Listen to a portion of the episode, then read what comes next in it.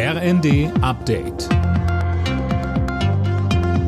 Stündlich neu. Auf den Punkt informiert. Ich bin Anna Löwer. Guten Morgen. Durch die Ostsee-Pipeline Nord Stream 1 fließt bis auf weiteres kein Gas mehr. Als Grund nennt der russische Staatskonzern Gazprom ein Ölleck an einer Turbine.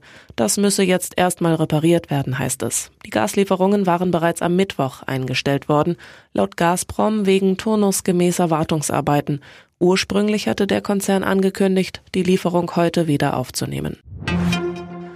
Das Bundeswirtschaftsministerium reagiert gelassen auf den Lieferstopp. Zwar ist die Lage auf dem Gasmarkt angespannt, die Versorgungssicherheit aber gewährleistet, teilte eine Sprecherin mit. Alena Tribold. Wie sie sagte, sind die Speicher zu 84,3 Prozent gefüllt. Das Ziel von 85 Prozent im Oktober dürfte deshalb schon früher erreicht werden. Der Chef der Bundesnetzagentur Klaus Müller twitterte, die LNG-Terminals, Speicherstände und Einsparnotwendigkeiten gewinnen nun mehr Bedeutung. Es ist gut, dass Deutschland jetzt besser vorbereitet ist. Jetzt kommt es aber auch auf jeden an, so Müller. Nach wochenlanger Diskussion wollen die Ampelparteien jetzt das dritte Entlastungspaket festschnüren. Der Koalitionsausschuss berät heute, wie vor allem Menschen mit wenig Geld geholfen werden soll, mit den Preissteigerungen zurechtzukommen.